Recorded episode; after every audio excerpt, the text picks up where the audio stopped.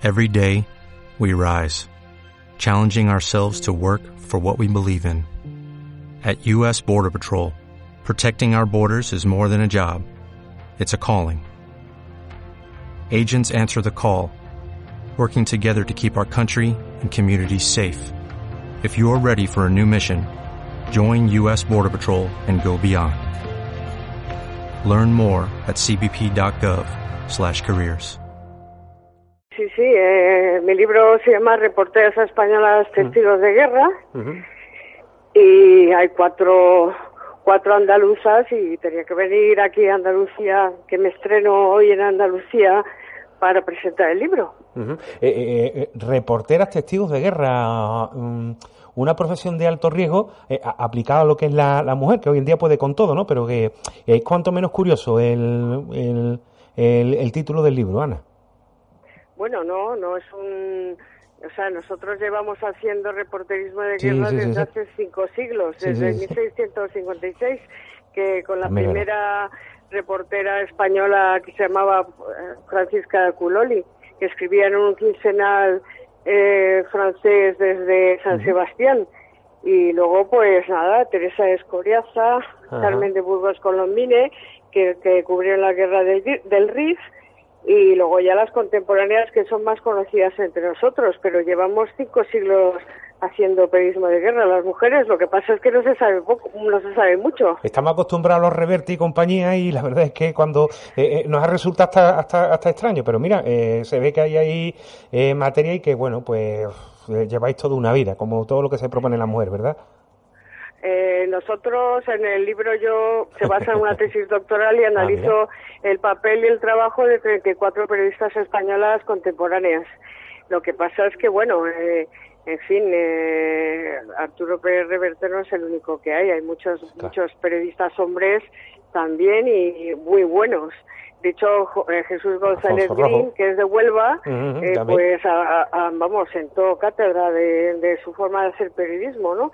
En, en África y en la guerra del Sinaí, en la guerra de los seis días. Y bueno, pues, eh, pero se conocen más a los hombres que a las mujeres. Y yo he sacado el perfil y el trabajo y las entrevistas de hasta 34 mujeres contemporáneas. Desde Rosa María Calas y Carmen Sarmiento, que tendrán ahora como 70 años, hasta Ana Alba o Gema Parellada eh, o Natalia Sancha, pues que tienen 30 años. Claro. Entre esas generaciones hay mujeres muy buenas. Claro, la verdad es que sí. Eh, Ana, eh, esto es como todo, ¿no? Ha habido momentos buenos y evidentemente momentos, eh, momentos menos buenos. Eh, ahora, ¿cómo estamos? ¿En qué sentido? No, le, le hago la pregunta por el tema de, Del- de facilidad, de posibilidad, de esto. Ahora la profesión es muy peligrosa. Ir a Siria, que es donde teníamos que, que ir, eh, no, se, no se puede ir porque eh, desde el 2013 se han secuestrado a periodistas y periodistas y hemos pasado de ser los reporteros a ser la noticia, ¿no? Claro. Entonces, pero no por ello, pues eh, cuando hay una mínima seguridad de para ejercer nuestro trabajo, que es para eso, para los que no- no- nos, des- nos desplazamos a estos países peligrosos, pues hay que ir a informar.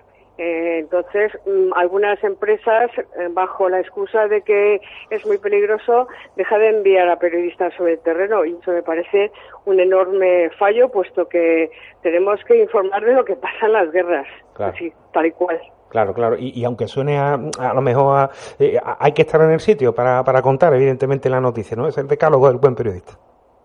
Hombre, ese, es el trabajo del periodista, estar Claro. en el lugar de la noticia, ¿no? Claro que sí. No, no recibir la noticia por las redes sociales, es decir, ser tú testigo de la historia, que es lo que lo que hemos eh, venido haciendo, para eso nos pagan. Claro que sí. Y, y, y está la cosa ahora con el tema de las redes sociales que te meten un bulo y, y- te lo comes te lo comes con patata. Por eso es mejor estar en el sitio, ahora ¿verdad? no solo, ahora no solo, no. Eh, la guerra, esto, la matar al matar al mensajero o la, la verdad es la primera la primera víctima de una guerra se lleva haciendo desde la guerra de Crimea. Ajá. No es una cosa de ahora. La propaganda y antipropaganda se hace pues en la guerra de Vietnam, Camboya, Ajá. primera guerra del Golfo, en todas. Eso lo que hay que saber contrastarla. En las redes sociales eso es una herramienta más. Claro, la verdad que sí. Pues nada, Ana, sé que está muy liada. Eh, gracias por atender esta modesta emisora, ¿eh? Oh, por supuesto, faltaría más. Para mí son todos importantes. Oye, comprad el libro y os espero esta tarde en la presentación a las 7, faltaría más. Pues nada, pues por aquí nos anotamos el título y yo soy buen lector, ¿eh? la verdad es que sí, una de las cosillas que tengo eh, en breve, ¿eh? lo tendré en mi biblioteca particular. Muchas gracias. Pues reporteras españolas, testigos de guerra, editorial debate. Pues nada, pues por aquí nos anotamos. Hasta luego, Ana. Hasta luego. Hasta luego. Bueno, pues esa es Ana del Paso, ¿eh? a la que hemos tenido en directo. No la hemos jugado, ¿eh? cual reportero de guerra se tratase y la hemos tenido para ustedes, ¿eh? para que ustedes se, entere eh, de qué va ¿eh? la presentación de ese libro que en unos minutitos pues también va a dar comienzo aquí en la, la capital onubense.